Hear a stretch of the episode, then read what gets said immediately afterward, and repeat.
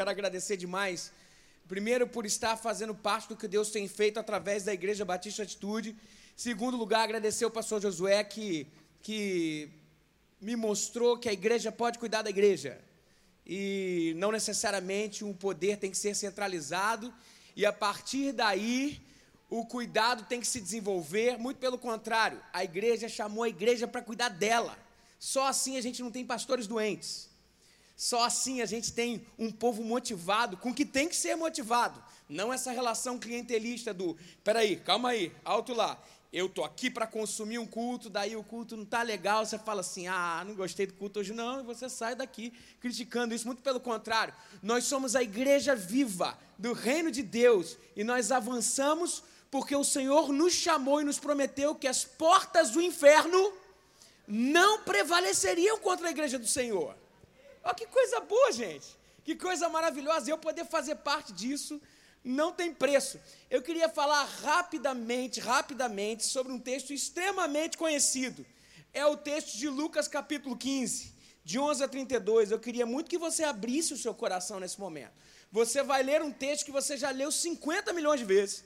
Você vai refletir sobre um texto que você já refletiu muitas vezes mas eu queria bater na tecla sobre alguns preceitos imprescindíveis para a nossa relação com o Pai. A gente vai ler o texto e a parábola, que é uma história que Jesus contava para ensinar alguma coisa do filho pródigo. Lucas capítulo 15, de 11 a 32. E o texto diz assim: Jesus continuou: Um homem tinha dois filhos. O mais novo disse ao seu pai: Pai, quero minha parte da herança. Assim ele repartiu a sua propriedade entre eles.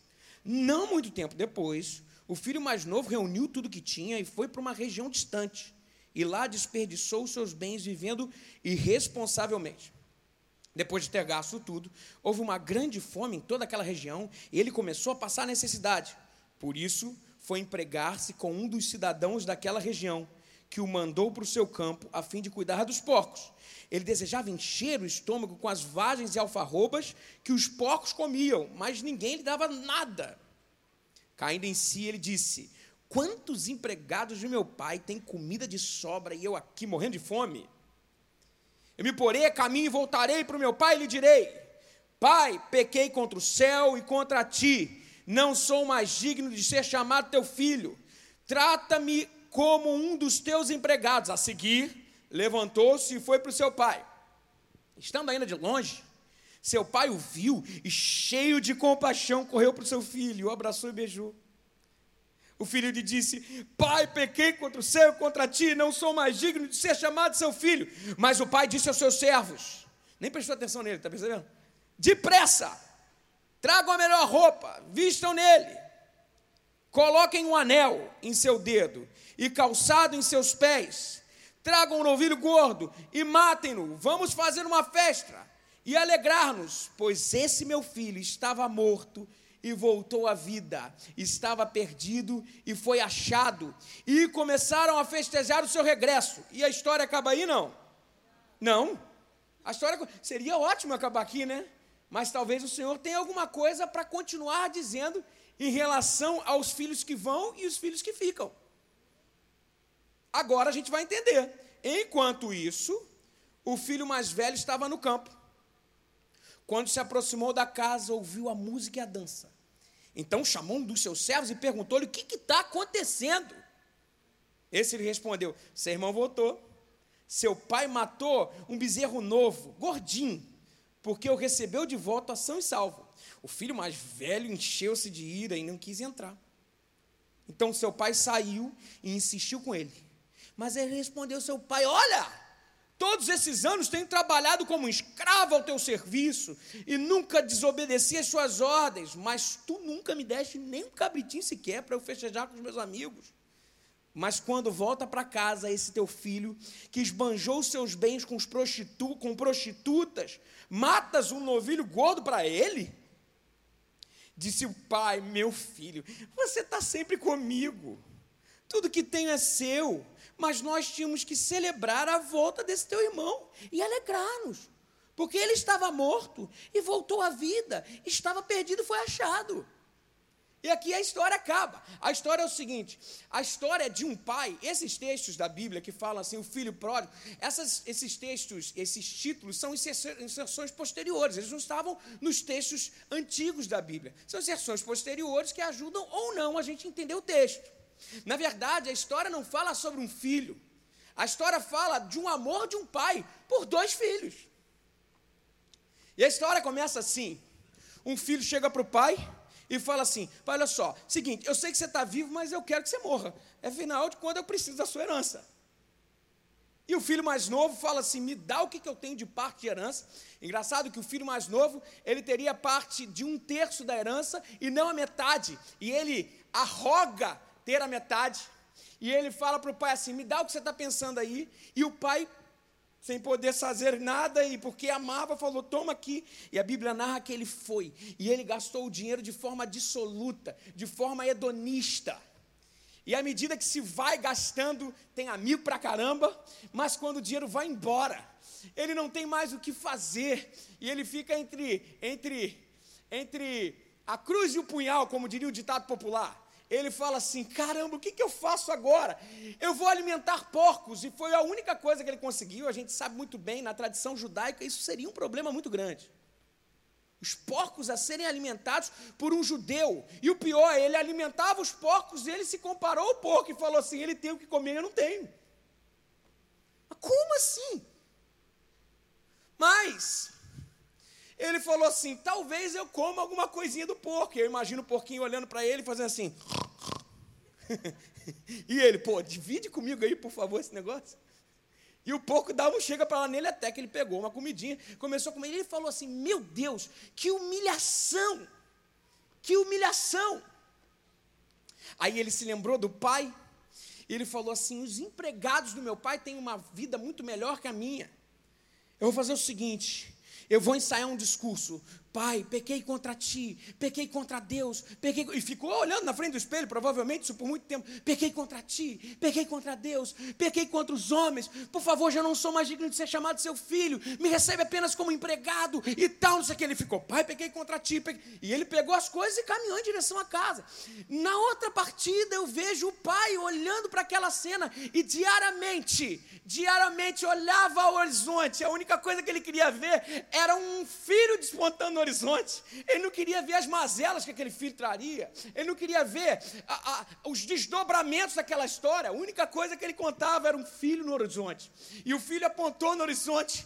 E daí, quando ele apontou no horizonte, o pai já correu em direção a ele. Não esperou ouvir, não. E quando ele chegou no filho, o filho se arrumou todo, provavelmente, né? Porque ele falou, foi, peraí, treinei no espelho. Pai, peguei, quando é que ele fez? Faz o seguinte, prepara lá o, o novilho gordo, vamos celebrar, porque o filho que estava morto agora vive. E não que nem dá ideia, sabe? E daí celebravam. Aí veio o segundo filho, o filho mais velho. O filho mais velho chegou em casa e aquele povo estava lá festejando. E aquele povo festejava. E o filho mais velho falou: O que, que eles estão fazendo? Agora, para o novilho estar tá gordo, gente, aconteceu um negócio.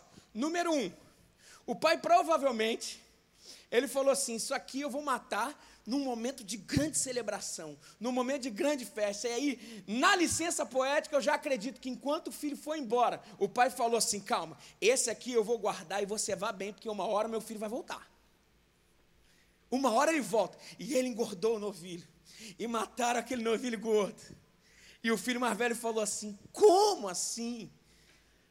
Eu trabalhando aqui, pai, como um escravo.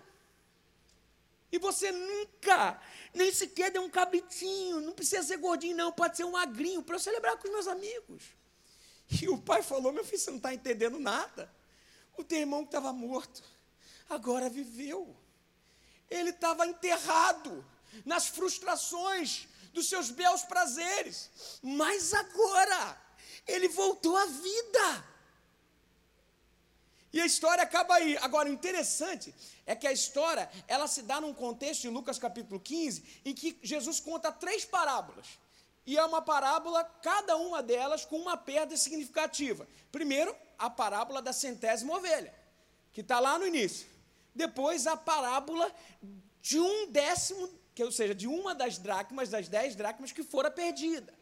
E por último, a parábola do filho perdido. Engraçado que existe uma relação de proporção aí. Primeiro se perde 1%, depois se perde 10%, e no meio do caminho se perdeu 50%.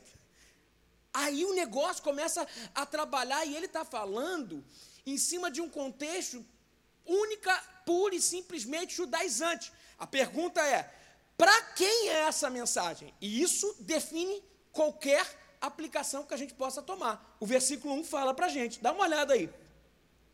Todos os publicanos e pecadores estavam se reunindo para ouvi-los, mas os fariseus e os mestres da lei o criticavam. Esse homem recebe pecadores e come com eles. Então, para quem que eles estavam falando? Publicanos e pecadores e quem mais? Fariseus e mestres da lei. Preste atenção: publicano e pecador é quem não vale nada, é quem é desconsiderado ou colocado abaixo na cultura judaica. Fariseus e mestres da lei são aqueles que sabem tudo, são aqueles que guardam especificamente tudo que está fazendo. Publicano e pecador, quem que é? Filho mais novo. Atenção. Fariseu e mestre da lei, quem é? Filho mais velho. O filho que ficou. Para quem? Dois tipos de perfis para a perdição humana. Na forma como a gente se relaciona com o pai. o primeiro perfil é o perfil amoral, publicano e pecador. O segundo perfil, o perfil moralista, que é quem? O fariseu, o mestre da lei. É aquele que ficou em casa. É aquele que falou, estou fazendo tudo direitinho. Na verdade, qual que é o título do negócio aqui? Qual que é o título? Dois irmãos e um segredo. E qual que é o grande segredo dos dois irmãos? Cadê o pessoal aí? Ó? Qual que é o grande segredo dos dois irmãos? Sabe qual é o grande segredo? Tanto o mais novo quanto o mais velho queriam matar o pai. O mais novo matou, de fato. Chegou e falou assim: ó, pai, me dá a tua herança. O mais velho, no papo, falou: Você nunca me deu nada, eu estou trabalhando direitinho. Ou seja, por que, que o camarada estava trabalhando para o pai? Porque ele pensava que um dia aquilo tudo seria dele. No final das contas, existe uma relação viciada com Deus aqui que não pode acontecer. Sabe qual é essa relação? É a relação do toma lá da cá. Eu dou para Deus porque eu quero tomar de volta. Ah, não, eu estou dando meu dízimo, afinal de contas, eu preciso receber uma bênção. Que tipo de relação é essa? Que tipo de relação viciada é essa? Uma relação que tem, que tem objetivo em si, não é no outro. E uma relação em si mesmada é uma relação diabólica.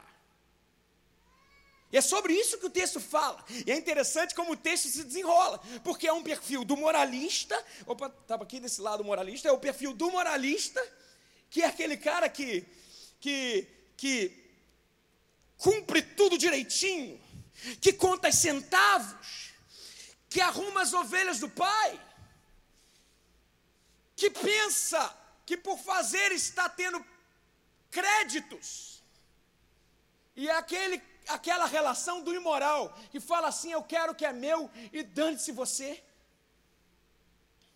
Eu gosto muito de um, de, um, de um teólogo e ele é educador chamado Rubem Alves. E ele descreve isso de uma forma tão bonita, gente, tão bonita. Olha o que ele fala assim: é sobre, essa parábola é sobre um pai e dois filhos.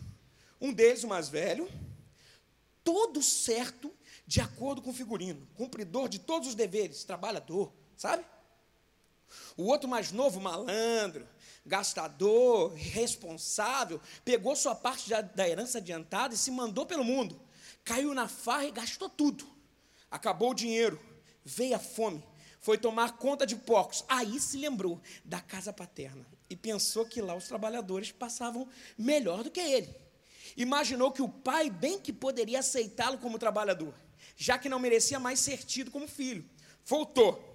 O pai viu de longe saiu correndo ao seu encontro, abraçou e ordenou uma grande festa com música e churrasco. Para os filhos mais velhos, a história poderia ter terminado aqui. Boa história para exortar os pecadores a se arrepender. Deus perdoa sempre, mas ainda tem outra parte. A parte do irmão mais velho voltou do trabalho, ouviu a música, sentiu o cheiro de churrasco, ficou sabendo do que acontecia, ficou furioso com o pai, ofendido e com razão. Atenção, seu pai não fazia distinção entre credores e devedores. Fosse o pai como um confessor, e o filho gastaria ter, o gastador teria pelo menos de cumprir uma penitência. Ele tem que pagar? A parábola termina num diálogo entre o pai e o filho justo, mas o suspense se resolve se entendermos as conversas havidas entre eles. Disse o filho mais moço: Atenção, pai, peguei o dinheiro adiantado e gastei tudo. Eu sou devedor, tu és credor. Respondeu-lhe o pai: Meu filho, eu não somo débitos. Disse o mais velho: Pai, trabalhei duro, não recebi meus salários, não recebi minhas férias, e jamais me deste um cabrito para me alegrar com os meus amigos. Eu sou credor e tu és devedor. Respondeu-lhe o pai: Meu filho, eu não somo créditos. Os dois filhos eram iguais um ao outro, iguais a nós, somavam débitos e créditos na relação com o pai. O pai era diferente. Jesus pinta um rosto de Deus que a sabedoria humana não pode entender. Ele não faz contabilidade. Assim é o amor. Ama porque ama. Ama porque ama. Nome certo para a parábola? Um pai que não sabe somar. Ou um pai que não tem memória. Não use a lei de créditos e débitos para calçar o seu relacionamento com Deus. Entende isso? Não há nada que você possa pra fazer para que Deus te ame mais. Assim como não há nada que você possa fazer para que Deus te ame menos. Deus te ama e ponto final. Deus te ama. De verdade, quais são as suas reais intenções para se relacionar com Deus? Nós, como filhos, quais são as suas reais intenções? Não, eu me relaciono com Deus porque eu tenho medo do inferno. Você é um fariseu. Eu me relaciono com Deus porque eu quero ir para o céu. Deixa eu te fazer uma pergunta. A gente sabe, na Bíblia, a gente sabe muito bem que existe céu. Que a Bíblia nos quer dizer. Mas de verdade, vamos tentar elocubrar aqui. E se não existisse céu? E se morrer e acabou? Você continuaria servindo a Deus? E eu falo com você, filho mais velho. Ou talvez você, num clique, muda de filho mais velho para filho mais novo. Se isso não fosse verdade. E se não existisse céu? Você continuaria servindo a Deus? Não se relacione em primeira instância com o Deus provedor. Se relacione com o Deus de amor. A minha filha, o nome dela é Helena, e ela é fogo, ela me ganha fácil. Fácil. Uma vez ela chegou para mim e falou assim: Pai, espera aí rapidinho. Pronto. Ela uma vez chegou para mim e falou assim: Pai, olha só, deitou no meu colinho e falou assim: Pai. Eu falei assim: hum, ele deitou, fez assim. Pai, deixa eu falar um negócio para você. Pai, eu te amo tanto. Daí eu falei, ih, rapaz, já vem o golpe, né? já fico esperando. Eu falei assim, é, filho, pai, mas eu te amo tanto. Eu falei, daí ficou falando um monte de coisa. Você é muito assim, você é muito assim, você é muito assado e tudo mais. Daí eu falei assim, filha, tá bom, fala pro papai, o que, que você quer? Ela falou assim, quer nada não, só estou dizendo que te amo. Pô, meu irmão, vou falar um negócio para você. Depois dali, ela podia me pedir o que ela quisesse. Essa é a verdade. Sabe por quê? Porque a gente entende que as credenciais que nos aproximam a Deus não tem nada a ver com uma loja, lógica de créditos, de débito, tem que ver com uma única lógica chamada amor. A pergunta é: o Pai te ama? Que tipo de relação escusa você tem em relação à sua relação com o próprio Pai? Essa é a pergunta que o texto defraga. Dois filhos que trabalhavam com crédito e débito com o pai, mas um pai que trabalhava em amor. Agora vem a pergunta: quais são as características dos filhos mais velhos? Vamos começar pelo mais velho. E eu vou falar, o filho mais velho está cheio nas igrejas, né? Lógico. Está cheio, filho mais velho nas igrejas. Qual é quais são as características do filho mais velho? O moralista. A gente tem um monte, né? Versículo 25. Olha aí. Versículo 25. Enquanto isso, o filho mais velho estava no campo. Quando se aproximou da casa, ouviu a música e a dança. Então chamou um dos servos e perguntou-lhes o que estava acontecendo. Este lhe respondeu: Seu irmão voltou e o seu pai matou um novilho gordo porque recebeu de volta são e salvo. O filho mais velho encheu-se de ira e não quis entrar. Então seu pai saiu e insistiu com ele. Primeira característica: falta de festa. Não sabe festejar com a vida do outro. O cara teve, o cara aconteceu uma coisa maravilhosa com o cara. E ele fala assim: Ah, mas também aconteceu isso por causa disso, disso, disso, disso. Aí começa a dar justificativo. Você não conhece gente assim? Que não consegue se alegrar com o que o outro está fazendo. Eu escutei outro dia um pastor falando que ele foi, ele foi ministrar um culto e foi uma grande bênção uma grande bênção. E daí o Senhor curou um monte de gente, ele orou por cura, o Senhor curou um monte de gente. Daí no final do culto chegou um, um, uma pessoa e falou assim: Pastor, eu tenho um negócio para falar. Fala, diga, por que, que Deus não me curou? Aí o pastor falou: Não sei, pô. Sei lá, Deus tem vontade. Não te curou, ele não me curou. Mas, pastor, deixa eu te explicar. Você está vendo aquilo ali, ó? Que Deus curou, aquilo ali é um picareta, não vale nada. Acabou de voltar para a igreja. Ou seja, o que faltava nele? Uma síndrome de filho mais velho ele tinha. Não consegue se alegrar. Ter uma perspectiva alegre diante da vida não diz respeito às circunstâncias, diz respeito a como lidar com elas. Na vida não se espera a tempestade passar, mas se aprende a dançar na chuva.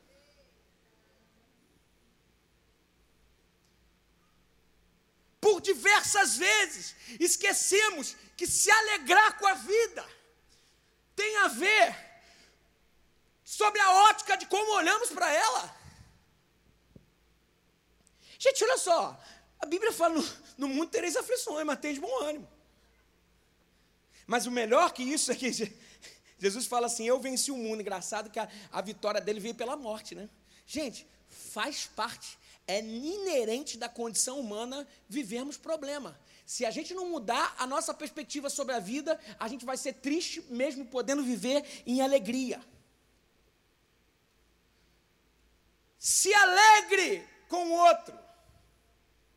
Se alegre com o que Deus tem feito. Versículo 29 é a segunda característica. Mas ele respondeu ao seu, seu pai: Olha, todos esses anos tenho trabalhado como um escravo ao teu serviço e nunca desobedeci às suas ordens, mas tu nunca me deste um cabrito para eu festejar com os meus amigos. Segunda característica do filho mais velho: falta de liberdade. Eu tenho servido como um escravo aqui. Eu tenho vindo à igreja todo domingo. Eu tenho dado dízimo todo, dízimo todo domingo. Eu não faço nada que abone a minha imagem. Não estou dizendo que isso tudo não seja importante, mas vocês estão percebendo que eu estou trabalhando na intenção disso. Não é uma intenção de contar centavos. Contar centavos para a relação com Deus, porque afinal de contas eu quero cabrito. Eu quero um cabrito para os meus amigos. E por causa disso nós nos prendemos às amarras de um relacionamento viciado com Deus. Viciado. Quer ver pergunta de filho mais velho? Dou o dízimo do líquido ou do bruto? Pergunta de filho mais velho. Pô, sei lá, mano. Não são as credenciais de relacionamento com Deus isso. Não sei. Outra pergunta de filho mais velho. O crente perde ou não salvação? E tem gente brigando por isso por aí. Não, porque perde. Olha só, esse você perdeu. Não, é porque não teve, se perdeu. Gente, isso pouco importa. Isso é contar centavos numa lógica. Outro, eu tenho que vir à igreja toda semana? Pergunta de filho mais velho. Vai perder a bênção se não for para a igreja, hein? Filho mais velho. Filho mais velho. Olha o que diz Romanos, capítulo 13, 8 a 10. Não devam nada a ninguém a não ser o amor de uns pelos outros, pois aquele que ama seu próximo tem cumprido a lei. Olha a relação. Pois estes mandamentos: não adulterarás, não matarás, não furtarás, não cobiçarás, e qualquer outro mandamento, todos se resumem nesse preceito: ame o seu próximo como a si mesmo. O amor não pratica o mal contra o próximo. Portanto, o amor é o cumprimento da lei. O que ele está fazendo aqui, o que ele está falando aqui para a gente é o seguinte: a lei é desdobramento do amor e nunca o contrário. Nunca o contrário. A lei existe porque as pessoas não amam. Porque se amasse, não precisava de lei. A lei existe por causa da perversão e não o contrário. Uma relação de amor com Deus bypassa a lei, ou seja, não faz dela importante. Porque se eu amo, lógico, o resto é desdobramento disso tudo. O resto é desdobramento disso tudo. Como você tem vivido, filho mais velho? Como você tem vivido na casa, perdido aqui dentro? Talvez você está perdido, cara. Outra característica importante do filho mais velho: falta de relação com o pai. Ele se considerava um escravo. O filho mais jovem, pelo menos, pensa no amor do pai. Pensa que o pai podia o aceitar. Olha só. A figura do pai para o mais moço tem um perfil. Pensa que o pai pode o perdoar. Pensa em ser salvo da misericórdia do pai. A figura do pai para o mais velho é amigo da onça. Conta cabritos. É severo. É justiceiro. Por diversas vezes, nós fazemos uma relação nossa, como filhos mais velhos, do pai é, é, é um, um, espelho de quem nós somos e das nossas relações. Foucault, que é um filósofo do século XVIII, fala muito bem sobre isso. A gente olha no espelho e é como se a gente fizesse de Cristo a nossa anti-imagem. É como se a gente olhasse aquilo e falasse assim: se as minhas relações foram relações de trocas e toma da cá, a gente acha que com Deus funciona dessa forma. Meu querido, aprenda o negócio Deus é amor, ele se relaciona em amor. Ele se relaciona não pela lógica da troca, da contabilidade. Agora vem a parte mais legal, né? Como que o filho mais velho encontrou a salvação? Encontra a salvação. Versículo 30 fala sobre isso. Mas quando volta para casa, esse teu filho, que esbanjou os teus bens com as prostitutas, matas o novilho gordo para ele, disse o pai: Meu filho, você está sempre comigo, e tudo que eu tenho é seu mas nós tínhamos que celebrar a volta desse teu irmão e nos alegrarmos, porque ele estava morto e voltou à vida, estava perdido, foi achado. Eu quero falar da relação de como o irmão mais velho olhou o, o irmão mais novo. Esse teu filho gastou tudo, e o pai fala assim: Meu filho, o teu irmão estava morto e voltou à vida. Como o filho mais velho encontra a salvação? Pela descoberta do irmão. Primeira, o irmão diz, é seu filho. Já o pai diz, é seu irmão. A salvação dos cascas grossas, dos doutores da lei, dos fariseus travestidos de cristãos só começa quando somos capazes de chamar de irmãos aquele é quem Deus chama de filho. Gente, vocês percebem a beleza disso aqui? Meu Deus, é tudo farinha do mesmo saco. Por que categorizamos, particionamos as relações? O Senhor fala para a gente, ei, ei, você tem que chamar de irmão, porque a graça de Deus não acumula créditos, e o amor de Deus não acumula débitos. Saímos do negativo e ficar no positivo é só pelo sangue daquele que morreu, mas ressuscitou ao terceiro dia. Aleluia! Vocês entendem isso? Segunda possibilidade do filho mais velho ser salvo pela descoberta do Pai. Versículo 31. Meu filho, tu sempre estás comigo, tudo que é meu é seu. Ele é teu pai, não é teu patrão, meu irmão. Ele é teu. Vocês percebem o quanto isso é libertador? Ele é teu pai, não é teu patrão. Talvez você esteja maltrapilho, sujo, fedendo em cima de uma pilha de ouro. O Senhor te chama para maravilhosa luz. O Senhor te chama para essa relação que não faz justiça, porque a graça não faz justiça. A justiça não é categoria de graça, a justificação é categoria de graça. O Senhor chama a mim e a você a viver esse negócio, gente. A gente precisa viver esse negócio aqui. Não viva como um mendigo sentado nessa montanha de ouro. Não se chame de escravo. Você é filho de Deus.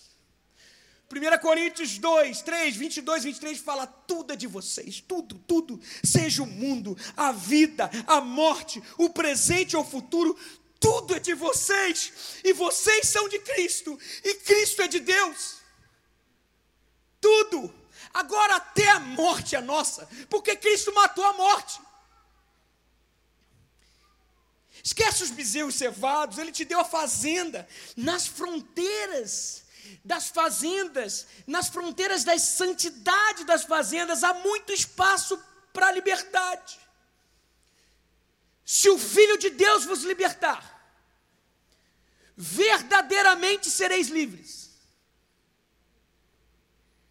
Se o Filho de Deus vos libertar, verdadeiramente sereis livres. E o outro filho? O filho amoral, o filho jovem. Quais são as características? Versículo 12. Eu já estou caminhando para o final. O mais novo disse ao seu pai: Pai, eu quero a minha parte da herança. Assim ele repartiu a sua propriedade entre eles. Primeira coisa, quais são as características do imoral? Busca de autodeterminação individualista. É minha, sou eu, é para mim. É engraçado como acontece o fluxo dessa parábola. Primeiro, ele era feliz e não sabia. Depois, ele era infeliz e não sabia que era infeliz quando foi gastar a fortuna. Depois ela, ele era infeliz e sabia. E quando voltou, ele era feliz e sabia. Segunda percepção do filho mais velho, o distanciamento da figura paterna. Quando nós entendemos e pedimos as contas, nós distanciamos do pai. Talvez seja o seu caso aqui. E por último, é a busca absoluta da satisfação sensorial. E o nome disso é hedonismo. O que importa é que eu esteja aqui, ó, sentindo. O que importa é buscar a minha felicidade. E toda vez que a gente concretiza a nossa felicidade em algo que a gente consiga alcançar, qual é a minha felicidade? A minha felicidade é ter um carro. Qual é a minha felicidade? A minha felicidade é é, é, é, viajar. E daí a gente luta por aquilo e a felicidade ela dura um segundinho, quando a gente consegue. Logo depois que a gente consegue, o que, que vem depois disso? Vem o ostracismo e vem o quê? Eu preciso de outro, de outra, outra condição, outra coisa para fazer. Um, um, filósofo chamado Schopenhauer, ele define isso entre a pulsão de querer viver e querer morrer. O que, que é o querer viver? É quando a gente mata uma cobra assim, e a gente, a gente parte ela pela, pela, pela cabeça e a cauda dela fica se mexendo. É essa pulsão de querer viver e querer morrer que nos faz ser humano. Ou seja, é a pulsão de conquistar e depois a frustração que vem a conquista. Sabe qual é a, qual é a solução para aquilo? A solução para aquilo é almejar alvos que só se concretizem na eternidade. Sabe por quê? Porque daí a gente só vai concretizar na eternidade. Olha que coisa. Olha que maravilha. Toda vez que nós, como seres hedonistas, imaginamos algo que a gente concretize, a gente concretiza e depois daquilo, acabou, acabou a nossa vontade. a gente vem com frustração e aí a gente quer o ter, o ter, o ter, o ter, e a partir daí a gente começa a viver longe de uma lógica de amor não retributiva, que tem elementos e preceitos que transcendem a nossa vida. Como você tem vivido? E mais do que isso, como o filho mais moço encontra a salvação? Versículo 14. Depois de ter gasto tudo, houve uma grande fome em toda aquela região, e ele começou a passar necessidade. Primeira coisa para o filho mais novo encontrar a salvação: se encontrar com um real significado do mundo. O mundo não pode ser o que eu estou vivendo. Talvez você entrou aqui e fala, pô, cara, não é isso. Não pode ser só isso. Não é só isso, é só isso. Vocês nunca passaram por isso? Quando vocês conquistaram algo, falaram assim, tá bom, legal, durou aquele. O, o, o, o, cabelo que a mulher fez é só cabelo quando? Bom, caramba, eu fiz um cabelo, preciso dar uma repaginada na minha vida. Aí fez um cabelo legal. Aquela alegria vai durar até quando? Até o próximo banho. Tomou banho, escorreu. Aí você precisa de fazer outro cabelo. Não tem jeito. Ou seja, quando a gente encontra o real significado da vida, quando a gente fala assim, não, para que de verdade que eu estou vivendo? Começa a nossa salvação. Versículo 17, ele fala sobre uma segunda coisa. Caindo em si, ele disse: Quantos empregados de meu pai têm comida de sobra? E eu aqui morrendo de fome. Segundo parâmetro, encontro com o profundo significado de, dele mesmo. Ele cai em si e fala assim: Quantos empregados têm melhor coisa que, é, que eu? E aprendo o negócio, filho mais novo. Você não é empregado, você é filho amado de Deus. Esse é o meu, esse é o seu significado. Para que comer bolhotas? Para que comer bolotas? Se o Senhor nos tem a condição de filhos como preponderância na nossa vida, você é um filho amado de Deus. E por último, o mais difícil de tudo, o mais difícil de tudo. Você entendeu que você entrou em em, em consonância que o mundo não pode ser só aquilo, depois entendeu a sua condição de filho, e por último, que talvez tem gente que não vem por causa desse. Ele teve que aceitar de forma humilde a graça do Pai. Porque tem gente que está lá, como filho pródigo, fala assim: não dá para voltar. Não, que isso, eu vou fazer dar certo. Eu vou dar meu jeito para o negócio funcionar. E a pessoa fica turrando com aquilo ali. Geralmente quem turra, por exemplo, quando o homem o homem está perdido. Né? Os homens são fogo nesse negócio de turrar. O homem está perdido e a mulher fala assim: pergunta, por que, agora ninguém se perde mais por causa do ex, né? ninguém se perde mais. Pergunta, por que, que você não pergunta? Não, eu sei chegar. Eu não, Eu sei chegar. Mas como que você sabe chegar? Custa perguntar. Vai ser muito mais rápido. De jeito nenhum. De jeito nenhum. Daí, de vez em quando, para ele quebrar a mulher, ele fala assim: tudo bem, vamos perguntar. Você sabe onde fica tal lugar? Daí a pessoa fala assim: fica em tal, tal, tal, tal, tal lugar. Daí ele fecha a porta e falou assim: o meu caminho é muito melhor que o dele. Não acontece isso? Acontece. Tem filho mais novo que faz isso e fala assim: a coisa está indo pelo buraco, a vida está indo pelo buraco, mas ele insiste e fala: eu? Fazer um discurso como esse? Não sou mais considerado como filho? Me, me, me, chama só como me chama só como empregado seu de jeito nenhum eu vou voltar por cima meu irmão para de ser besta o teu pai não funciona na lógica de crédito. O seu pai não funciona na lógica de débito. A única coisa que o seu pai quer é que você aponte no horizonte. Agora eu penso. Jesus contou essa história para nos mostrar o coração de Deus. Mostrar que Deus ama e revelar que ninguém ama como o nosso Deus. Um pai que esperava diariamente no portão. E o filho contava. Pai, peguei contra ti, sei que, e o pai vai em direção ao filho, e o filho vem, e o filho quer fazer o discurso, o pai não deixa, fala: vamos matar o um novilho, vamos matar o um novilho. E quando mata o novilho, já coloca um anel no dedo dele, veste ele de outra coisa, bota a sandália no pé dele e fala assim: O meu filho que estava morto, agora voltou à vida. Não tente se justificar, meu irmão, apenas a graça e o perdão de Deus. Aceite, faça o caminho de volta. O Senhor está prestes a restituir a sua vida. Quando ele fala assim, vista uma roupa nova, ele devolve dignidade para você. E quando ele fala, vista um anel no dedo dele, ele coloca você, o anel do filho, coloca você aonde você parou no passado. E quando ele fala assim, ó, troca a sandália, ele fala assim: a partir de hoje, o seu caminho vai ser endireitado. Olha que lindo, gente, isso aqui. A mesa está posta. Mas se você escolhe viver pela regra do débito e do crédito, você está ou no chiqueiro ou no coral da igreja, mas é tudo a mesma coisa. Ou no chiqueiro ou no projeto missionário do sertão. Ou no chiqueiro ou liderando uma célula. Mas nunca vai estar à mesa